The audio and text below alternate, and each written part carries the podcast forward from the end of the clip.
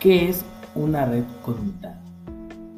Cuando se va a enviar datos a larga distancia e incluso a no tan largas, este debe pasar por varios nodos intermedios, los cuales son los encargados de dirigir los datos para que lleguen a su destino, por lo cual se hace uso de lo que es una red conmutada, ya que esta consiste en un conjunto de nodos interconectados entre sí a través de estos medios de transmisión, formando así la mayoría de las veces una topología llamada donde la información se traslada encaminándola del nodo de origen al nodo del destino mediante comunicación entre nodos intermedios.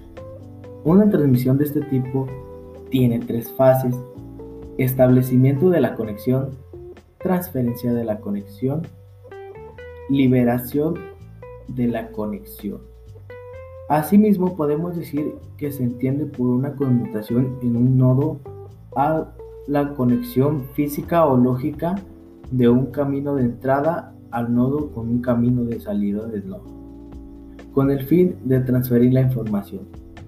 Esto quiere decir que una red conmutada es aquella que permite la comunicación de nodo a nodo a través de su conexión para facilitar el traslado de la información.